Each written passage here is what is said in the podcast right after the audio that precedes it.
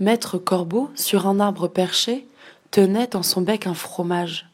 Maître Renard, par l'odeur alléchée, lui tint à peu près ce langage.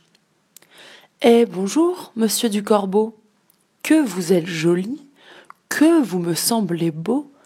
Sans mentir, si votre ramage se rapporte à votre plumage, vous êtes le phénix des hôtes de ces bois. À ces mots, le corbeau ne se sent pas de joie, et pour montrer sa belle voix, il ouvre un large bec, laisse tomber sa proie. Le renard s'en saisit et dit Mon bon monsieur, apprenez que tout flatteur vit aux dépens de celui qui l'écoute.